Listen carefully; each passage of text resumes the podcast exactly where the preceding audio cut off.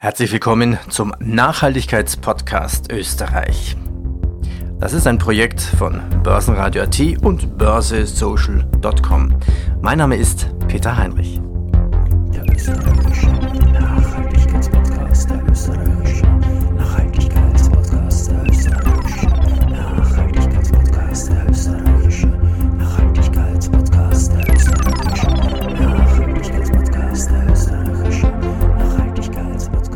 Starten wir durch, der österreichische Nachhaltigkeitspodcast. Das ist ein Gemeinschaftspodcast. Die Gründungsmitglieder sind Palfinger, Vienna Insurance Group, Immofinanz, Kostat, Swiss Life Select Österreich und die erste Asset Management.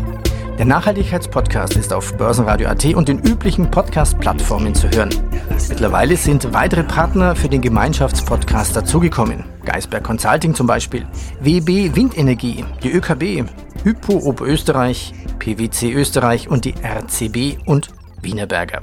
Heute das Thema Nachhaltigkeitsberichterstattung oder auch das Non-Financial Reporting. Was verändert sich durch die EU-Taxonomie?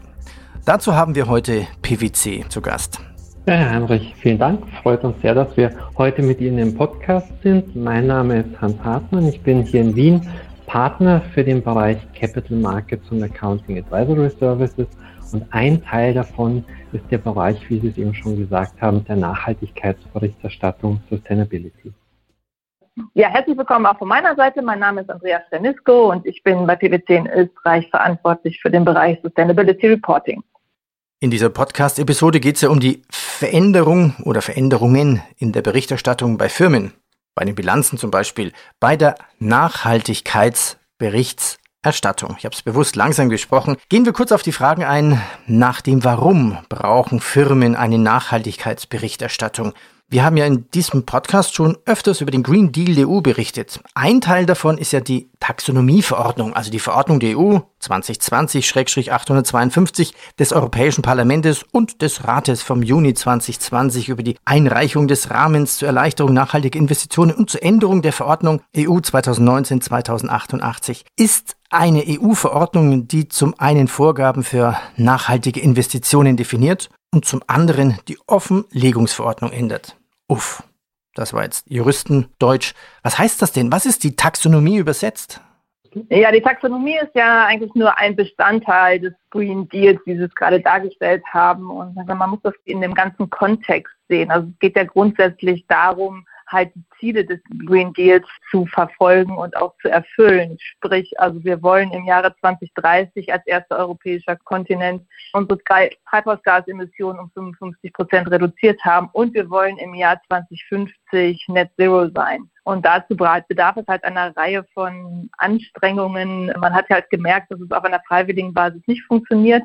Und mit der EU-Taxonomie versucht man jetzt, die Kapitalströme halt in diesen nachhaltigen Investitionen zu lenken, die dazu beitragen, diese Ziele zu erreichen. Und das ist ja nur ein Bestandteil. Die Corporate Sustainability Reporting Directive, die jetzt veröffentlicht wurde und die dann 2023 in Kraft tritt, nimmt ja die EU-Taxonomie dann auch auf als Berichterstattungselement und darüber hinaus dann auch nochmal weitere Anforderungen an die Berichterstattung, sodass wir halt zu einer Pflichtberichterstattung für alle Unternehmen irgendwann kommen und nicht nur auf die kapitalmarktorientierten Unternehmen beschränkt bleiben.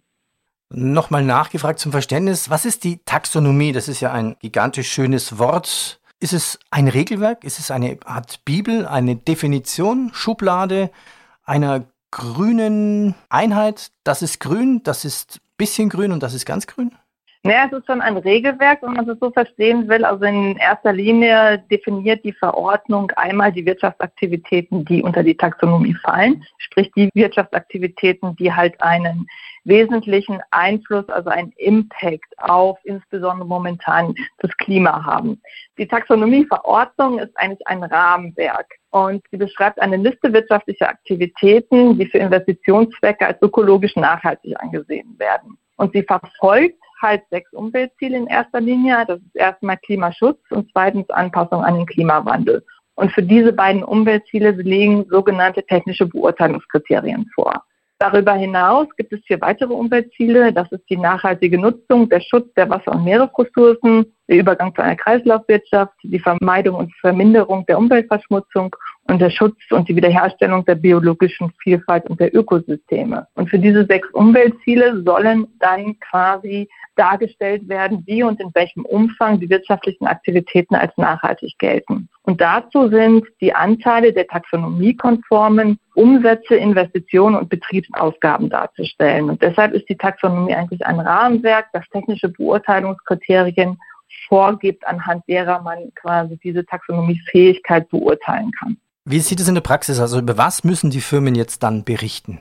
Also es gibt Unterschiede. Es gibt eine Erleichterungsvorschrift für das Jahr 2021. Da geht es erstmal nur darum zu zeigen, ob die Wirtschaftsaktivitäten, die das Unternehmen hat, ob die überhaupt unter die Taxonomie fallen. Weil die Idee ist es ja wirklich, die Unternehmen, die halt diesen Impact haben auf das Klima und auf die Umwelt, quasi dazu zu zwingen, sich nachhaltiger zu orientieren. Deshalb hat man bestimmte Sektoren rausgegriffen, basierend auf den sogenannten Codes Wirtschaftsaktivitäten definiert, die halt einen wesentlichen Beitrag hier leisten. Und diese Unternehmen müssen halt darstellen, in welchem Umfang ihre Umsätze, ihre Betriebsausgaben und ihre Investitionen halt taxonomiefähig sind, also überhaupt diese Wirtschaftsaktivitäten abgreifen. Im nächsten Jahr sieht das ganz anders aus. Da müssen dann auch die technischen Beurteilungskriterien erfüllt sein. Deshalb sprechen wir quasi im ersten Jahr eigentlich von eligible und im zweiten Jahr dann von Taxonomy Aligned. Weil dann muss ich genau zeigen und meinen Anteil an grünen Umsatz, CAPEX und OPEX zeigen, in dem Zusammenhang, wie denn die Taxonomiekriterien erfüllt sind. Vielleicht, Herr Heinrich, vielleicht könnte man das auch in einen größeren Kontext nochmal setzen, ja, weil Sie ja sehr konkret gefragt haben, was will eigentlich die Taxonomie?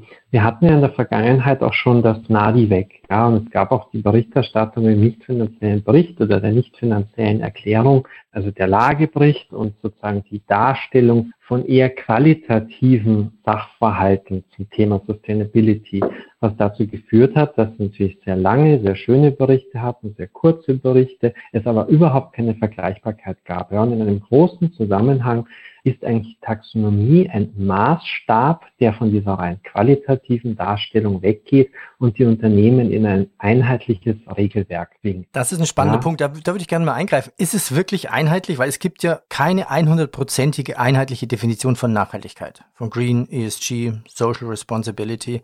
Kann es dann trotzdem eine einheitliche Nachhaltigkeitsberichterstattung geben? Also es gibt ja Standards, die da gerade entwickelt werden. Also diese European Sustainability Reporting Standards werden ja quasi als Regelwerk genau das einmal darstellen. Momentan haben wir halt wirklich ein, ein buntes Puzzle unterschiedlicher Berichtsstandards, die angewendet werden und da gibt es keine Vergleichbarkeit. Das ist ja das Ziel quasi der CSRD und auch das Ziel der Europäischen Kommission, hier aber zumindest auf der europäischen Ebene erstmal eine Einheitlichkeit zu schaffen und das über diese Sustainability Reporting Standards. Und die werden genau das beinhalten, also die ganzen Angabepflichten und aber auch das Format und auch quasi die Vorbereitung für das digitale Tagging. Und wenn das dann 2023 implementiert und angewendet wird, haben wir die Vergleichbarkeit, weil dann die Struktur gleich ist und weil dann auch die Angaben vergleichbar sind, die gemacht werden können.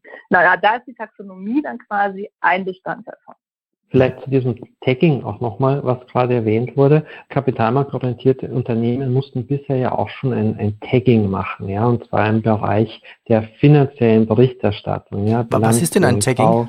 Sie haben ja normalerweise einen Geschäftsbericht gemacht und die Bilanz und die G&V war zwar nach den Vorschriften der, der IFRS und des UGB, also war vorgegeben, aber nicht Zeile für Zeile. Also es gab sozusagen Abweichungen, unterschiedliche Zahlenbezeichnungen.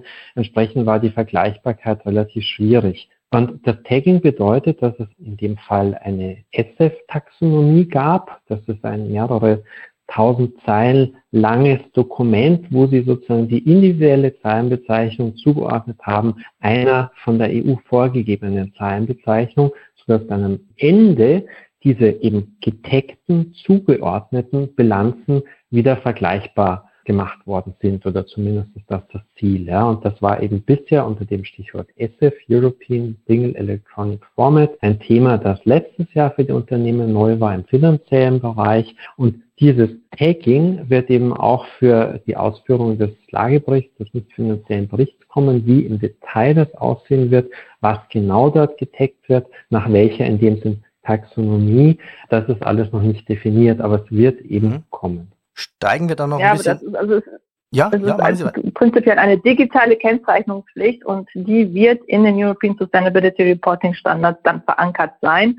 Und das Ziel ist hier quasi ein Datenhub auch zu generieren. Das heißt, die, diese digitale Kennzeichnungspflicht muss dann natürlich auch in irgendeiner Weise konsolidiert werden. Es wird einen zentralen Datenhub dafür geben und dann hat man auch die größere Vergleichbarkeit zwischen den Unternehmen und den Informationen. Steigen wir da ein bisschen tiefer ein mit der Überschrift, was heißt das jetzt für die Unternehmen? Ist das jetzt quasi eine nicht finanzielle Berichterstattung, aber es ist trotzdem finanziell wichtig? Haben Firmen, die hier mitmachen, einen Vorteil und die, die es nicht tun, einen Nachteil? Um wie viel Geld geht es denn hier bei den Firmen, wenn zum Beispiel börsennotierte Firmen nicht richtig korrekt berichten?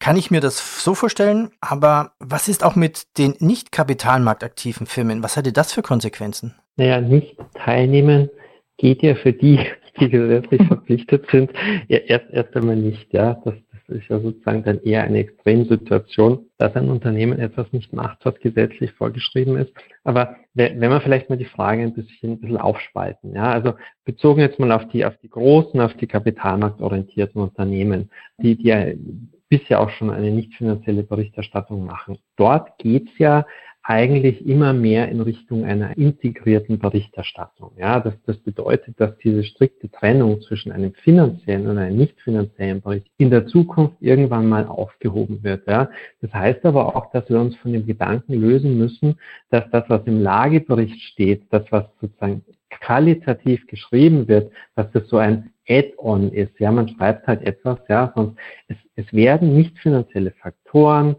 CO2-Ausstoß, Wasserverbrauch etc. pp. Umweltfaktoren werden in die Bewertung der finanziellen einfließen. Mhm. Ja, dazu gibt es auch schon Ausführungen, beispielsweise die Bewertung immaterieller Vermögensgegenstände. Ja, auch beim Unternehmenskauf wird das in die Bewertung einfließen. Das wird dann auch in die Bewertungsmodelle. Hätten Sie vielleicht für uns ein Beispiel, ganz konkret, eine Firma, wie das ähm, aussehen könnte? Gerade die Immobilienbranche ist natürlich eine Branche, für die das ein sehr großes Thema auch aktuell schon ist. Und wir merken das auch durch die Reihe an Anfragen, die wir, die wir auch bekommen und Diskussionen, die wir mit diesen Firmen haben, weil natürlich die Bewertung einer Immobilie in der Vergangenheit weniger orientiert war an sozusagen nicht finanziellen Umweltfaktoren. Aber jetzt ist natürlich dann auch der, der Kaufpreis, der Verwertungspreis etc viel, viel stärker abhängig, auch wenn Sie eine, eine Diligence eines, eines Immobilienportfolios machen, von der Qualität des Baus. Ja, das geht von den Baustoffen, von den Fenstern, wie das Thema Öl, nicht Öl, Gas, sozusagen CO2 sparende Baustoffe und, und so weiter und so fort. Und da kommen Sie sehr stark ins operative Detail. Also wir bewegen uns jetzt auf verschiedenen Ebenen. Das eine ist die, sozusagen das finanzielle, das strategische, wir sind aber jetzt schon wirklich im Operativen und das sehen Sie nicht nur im Bau, das sehen Sie eigentlich mhm. bei einer Vielzahl von Unternehmen. Ja, sei es die Zellstoffwirtschaft, ja, Verpackungsindustrie, auch die IT-Industrie. Da geht es zum Beispiel um die Kapazität der Server, den Energieverbrauch und so weiter. Ja, also alles das ist ja etwas, was später den Wert meines Unternehmens beeinflusst. Drum ist auch bei Bitcoin-Unternehmen ja auch, auch eine Frage, wie hoch ist der Serververbrauch? Ja, also sind die wirklich grün? Wahrscheinlich nicht. Also man kommt da wirklich vom Hundertsten ins Tausend, da muss ich jeden Fall individuell anschauen. Ja, und, ja vielleicht aber nochmal, man sollte vielleicht auch nochmal ergänzen, es geht ja nicht nur um das Geschäftsmodell des Unternehmens selbst, sondern es geht ja auch quasi um diese doppelte Wesentlichkeit, wie es genannt wird, also auch die Outside-In-Perspektive. Das heißt, wie wirkt der Klimawandel zum Beispiel auf meine Standortentscheidung? Also wir sehen jetzt Unternehmen, die zum Beispiel im Ahrtal ihre Produktionsstätten hatten und die jetzt Klimaszenarien rechnen, wann denn wieder mit einer quasi, mit einem Hochwasser zu rechnen ist und einer Flut, ob es überhaupt sinnvoll ist, den Produktionsstandort da wieder aufzubauen oder doch woanders hinzuziehen. Also solche Einflussfaktoren sind halt auch in den Planungsrechnungen und im Risikomanagement der Unternehmen jetzt angekommen und müssen da bewertet und berücksichtigt werden. Sie können das und vielleicht, weil Sie ja nach einem konkreten Beispiel gefragt haben, ja, also wenn man das Beispiel von der Andrea Stenisko ausbaut, ja, also schauen Sie sich die, die Flüsse an, sei es in Europa, sei es in den USA, wenn Sie, wenn Sie Kraftwerke in den Flüssen haben, ja, dann müssen Sie sich natürlich überlegen, wie lange werden diese Flüsse noch ausreichend Wasser für die Kraftwerke führen. Das wirkt sich natürlich wieder auf die Bewertung ihrer Kraftwerke aus. Das Thema im Moment ist das, dass die, die Messung dieser Faktoren noch sehr, sehr schwierig oder nicht, teilweise nicht möglich ist. Ja? Und Sie können ja eine Bewertung nur Themen einfließen lassen, die mit einer gewissen Verlässlichkeit ermittelbar sind. Ja? Mhm. Ich keine, keine Wunschträume in Bewertungen einfließen lassen. Ja. ja, der Zeithorizont ist halt teilweise halt schwierig zu begrenzen. Also wir sprechen natürlich, was ich eingangs sagte, von Szenarien Richtung 2030, 2050, welchen Beitrag da die Unternehmen leisten. Und das wieder quasi rumzurechnen, in die Bewertungsmethode einzukalkulieren, das ist halt so ein bisschen die Schwierigkeit bezüglich des Zeithorizonts da auch. Ja. Wenn man das abdiskontiert. Und wenn Sie den, den österreichischen Markt so ein, so ein bisschen verfolgen, dann, dann, dann wird man sehr schnell feststellen, dass auch im Moment die österreichischen Unternehmen dabei sind, ihre Geschäftsmodelle anzupassen. Ja, das kann man auch in den Geschäftsberichten schon lesen und so weiter und so also fort. Ich, ich, ich, kann das, ich kann das bestätigen. Ich würde fast sagen, alle. Wir haben ja regelmäßig alle ATX-Werte mhm. hier im Börsenrat im Interview. Und das Thema Nachhaltigkeit ist ich würde sagen, fast 40 Prozent des Interviews. Also früher war es die Story, war es die Übernahme mhm. der Firma, aber mittlerweile sind es die ganzen Nachhaltigkeitsstrategien. Absolut. Also da merkt man schon, ja. wie wichtig es bei den Firmen ist. Ich würde gerne mal versuchen, um das richtig zu verstehen, auch für die Hörer, ein kleines Zwischenfazit zu ziehen. Also das Ziel ist ja Green Deal, also Reduktion von Emissionen. Zur Nachhaltigkeit gehört natürlich mehr dazu. Es betrifft jetzt sechs Punkte, die ein Unternehmen zur Stellung nehmen muss. Was es für Punkte sind, haben wir mhm. durchgesprochen. So, Jetzt nimmt diese Firma Stellung. Aber was sind die Folgen? Also wie ändert sich jetzt dann theoretisch ein Rating? Hat eine Firma immer zwei Rating, das finanzielle und das Nachhaltigkeitsrating? Und kann eine Firma vielleicht, angenommen, ein super Chemiekonzern, super volle Auftragsbücher, aber vielleicht nicht so ganz so gut im Nachhaltigkeitsrating? Heißt es dann, dass sie vielleicht keine Kredite mehr bekommt? Was sind die Folgen? Naja, man kann das in Deutschland sehr schön sehen, wenn man sich mal anschaut, was die Chemie Konzerne eigentlich seit Jahren schon vorbereiten. Ja, also die gehen ja da nicht blauäugig hinein. Man darf aber jetzt auch nicht hergehen und kann, darf sagen, Chemie per se ist schlecht. Das ist ja gar nicht der Fall. Also man muss da immer genau schauen, welche Sparten dort vertreten sind, was die Inputfaktoren sind, wie die aufgestellt sind. Es ist aber schon so, dass viele Investoren jetzt fast alle Investoren jetzt nach den Einflüssen von ESG auf ein Rating schauen. Also welche Berichterstattungen haben die Unternehmen zu, zu ESG? Das führt oft bei uns dazu, dass wir Anrufe bekommen, könnt ihr uns bitte helfen? Wir brauchen da Daten, wir brauchen eine Refinanzierung und die wird billiger, wenn wir gewisse Daten sauber dokumentiert offenlegen. Ja, das ist ja jetzt schon der Fall. Also sie, sie werden überwiegend Geld sparen können. Ja, es ist dann natürlich viel Unsicherheit. Die Frage ist, wie gut sind die Ratings? Welche Ratingagenturen gibt es? Was ist der Maßstab? Aber der, der Zug dorthin ist ganz eindeutig, genauso wie es ganz eindeutig in Richtung der, der Prüfung der Nachhaltigkeitsberichterstattung geht, um eben eine gewisse Glaubwürdigkeit oder eine, eine Verstärkung der Glaubwürdigkeit der Daten zu, erlangen. Ja. Ja, vielleicht auch nochmal, um zusammenzufassen. Es geht ja tatsächlich in der Taxonomie um die Neuausrichtung der Kapitalströme auf eine nachhaltige Wirtschaft. Und dadurch, dass dann alles transparent dargestellt wird und man die grünen Anteile dann am Umsatz, am CAPEX und am OPEX zeigen muss, zeigt man ja auf der einen Seite halt seinen Anteil ja an, an dem Erreichen auch der Klimaziele und auf der anderen Seite halt auch seinen Beitrag, was man denn tut, also was jetzt Investitionen zum Beispiel in Gebäudesanierung und so betrifft. Also das ist ja so ein bisschen diese eine Seite. Und auf der anderen Seite haben das, da sind das dann Informationen, die natürlich von den Ratingagenturen verwendet werden. Und wir werden auch sehen, dass sich das Rating anpasst und dass man schon schlechter abschneidet, wenn man halt weniger Grün hat als andere Unternehmen in der Vergleichbarkeit. Also das wird wird ja das Ziel sein, weil sonst kommt man halt nicht in diese Richtung Neuausrichtung der Kapitalströme, ne, wo wir hinwollen. Und da müssen sich die Unternehmen dann, und das sehen wir jetzt auch in der Praxis, dass sich die Unternehmen jetzt schon neu ausrichten und versuchen, ihre Geschäftstätigkeit nachhaltiger auszurichten und auch Geschäftsmodelle zu ändern. Mhm. Das wird sich extrem auf verschiedene Branchen auswirken. Es wird sich aber eben auch, und das ist ja etwas, für was wir seit Jahren ähm, Daten für Simulationszwecke heben, es wird sich eben auch auf innerhalb einer Branche auswirken. Welches ist das Unternehmen, das in der Lage ist, sich am progressivsten umzustellen, eben am nachhaltigsten umzustellen und welches sind die Unternehmen, die das vielleicht verabsäumen, ja? Und da wird die Schere deutlich auseinandergehen diesen Transformationsprozess, den werden wir sehen und dann gehen wir wieder in die Strategie rein, wo es dann ja im nächsten Podcast zu geben wird. Mhm. Ja, wir sprechen natürlich über Europa. Jetzt ist ja MSCI einer der größten Rating-Anbieter, unter anderem auch. Ich weiß nicht, wer in Österreich bei Ihnen jetzt wichtig ist. Ich habe nur rein mhm. zufällig gesehen, dass zum Beispiel Facebook von MSCI mit B geratet wurde und Exxon mhm. mit Dreifach B. Was ich überraschend fand, was am Anfang gar nicht richtig zu sehen ist, aber in der Begründung war es dann eigentlich dann schon klar, dass vielleicht der Exxon-Konzern im größeren Transformationsprozess ist als der Energieverbraucher Facebook zum Beispiel. Ja, das ist, ist, eine spannende Entwicklung. Das hat, ja, hat man ja auch gerade angesprochen bezüglich der Bitcoins, wo man auch sagt, naja, was machen die eigentlich? Grundsätzlich ist es ja jetzt kein fossiler Brennstoff, den sie verbrennen, ja, sondern die arbeiten halt mit Datenkapazitäten. Aber diese Server müssen halt auch laufen und verbrauchen extrem viel CO2. Und das ist das Gleiche, was bei, bei Facebook und den Serverkapazitäten ist. Also genau das wird dann quasi aufgedeckt. Also deshalb gibt es ja auch unterschiedliche Kategorien in den Emissionen, also Scope 1, Scope 2, Scope 3, wo man versucht, also die ganze Wertschöpfungskette abzudecken und zu schauen, was die Unternehmen da berichten, um da halt auch die Vergleichbarkeit und die Transparenz zu haben. Und das wirkt dann alles zusammen und dann habe ich halt diese unterschiedlichen Ratings und der Transformationsprozess muss genau da ansetzen, dass ich halt da natürlich in ein besseres Rating komme, wenn ich meine entsprechenden Aktivitäten umstrukturiere. Ja, dann ziehen wir noch ein vorläufiges Fazit. Wie kann sich ein Unternehmen jetzt darauf vorbereiten?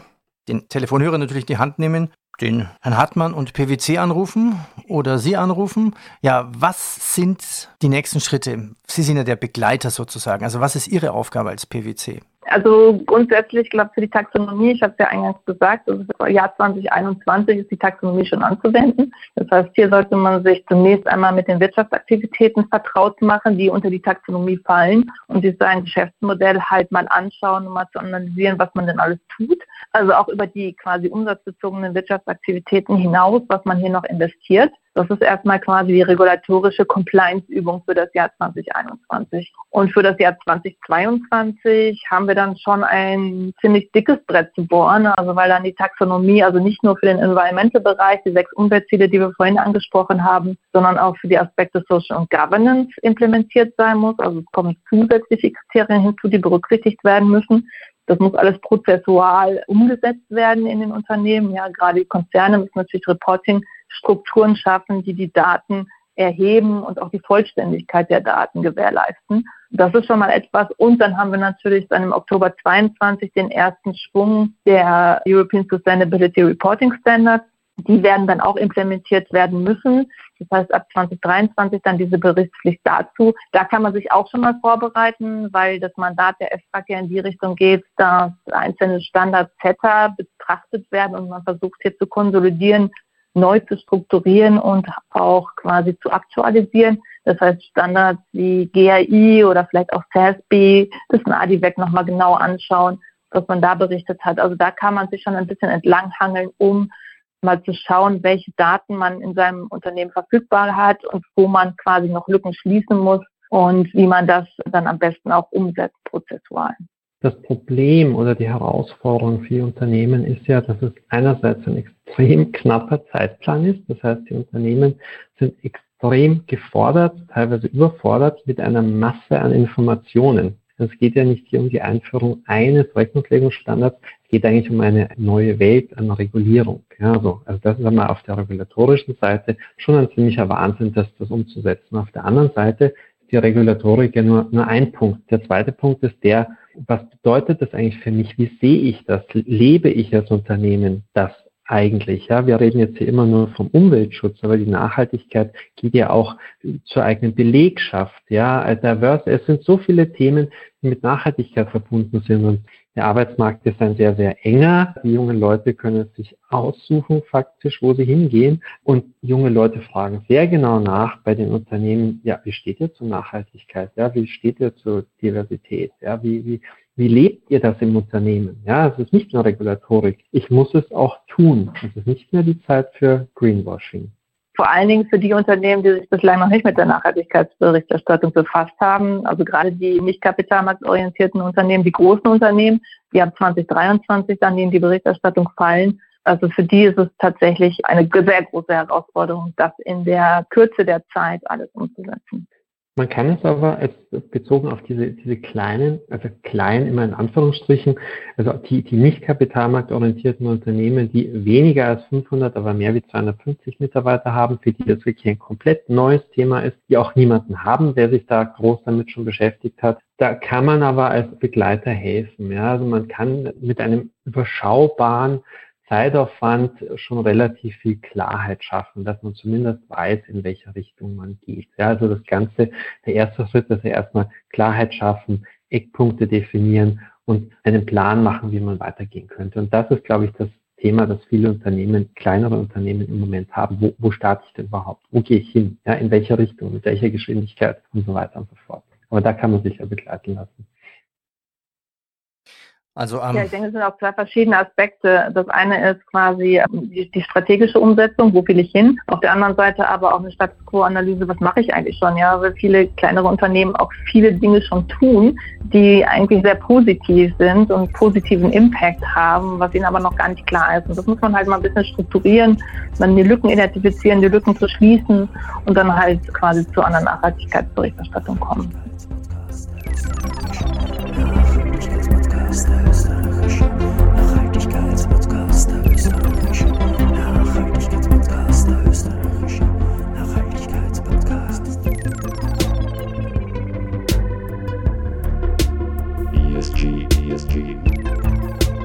Also am 01.01.2022 und dann 2023 kommt ganz schön viel aus der EU-Garage. Das war der österreichische Nachhaltigkeitspodcast. Es ist ein Gemeinschaftspodcast. Die Gründungsmitglieder sind Palfinger, Vienna Insurance Group, Immofinanz, Kostat, Swiss Life Select Österreich und Erste Asset Management. Der Nachhaltigkeitspodcast ist auf Börsenradio.at und den üblichen Podcast-Plattformen zu hören. Die weiteren Partner sind Geisberg Consulting, WEB Windenergie, die ÖKB, Hypo Oberösterreich, PwC Österreich und RCB und Wienerberger. Ich bedanke mich recht herzlich bei meinen Gästen heute. Jetzt habe ich natürlich noch eine Schlussfrage. ESG, Social Responsibility, Nachhaltigkeit muss ja gelebt werden. Wie leben Sie die Nachhaltigkeit bei PwC und wie machen Sie das privat? Naja, also wir versuchen unser Bestes. Ja. Wir haben natürlich auch ein internes Nachhaltigkeitsprojekt, das schon seit längerem läuft. Und das deckt eben alle Bereiche, die wir vorher gesagt haben, ab. Also vom, vom Thema, wie, wie sind unsere Gebäude, Personal etc. pp. und privat. Ja, ich viel zu Fuß. Ja, ich glaube, die Strategie bei PwC, dadurch, dass wir ja auch nicht fossile Brennstoffe äh, verbrennen, natürlich unser Impact da gerade, was, was den Klimawandel betrifft, halt ein bisschen limitiert. Aber man muss schon sehen, also unsere Reisekosten zum Beispiel oder unsere Reisen, die wir halt zu den Mandanten gemacht haben, sind natürlich schon exzessiv. Und da sind wir früher vielleicht viel mit dem Auto gefahren. Das ist etwas, was man jetzt quasi umstellt auf Bahnfahrten, auf Flüge sollen vermieden werden und man versucht viel mehr gerade in der Beratung und der Wirtschaftsprüfung virtuell zu machen. Wir haben uns ja in der Covid-Zeit natürlich schon so ein bisschen daran angepasst und haben das umgesetzt. Also das ist bestimmt ein Bestandteil. Wir versuchen dann gerade auf diesen, in diesen Bereichen S und G, was die Mitarbeiter, auch die, die Retention der Mitarbeiter betrifft, extrem voranzugehen und viele Programme aufzulegen, um da halt auch gut aufgestellt zu sein. Weil für, für ein Beratungsunternehmen, eine Wirtschaftsprüfungsgesellschaft, eine Steuerberatungsgesellschaft ist natürlich das Wissen der Mitarbeiter und die Weiterbildung auch ein entscheidender Faktor. Und hier wird natürlich auch sehr viel investiert und gerade auch im Bereich der Nachhaltigkeit und der, den ESG-Faktoren. Frau Steinesko, Herr Hartmann, ich danke Ihnen. Danke. Wir danken Ihnen. Vielen Dank Ihnen. Vielen Dank.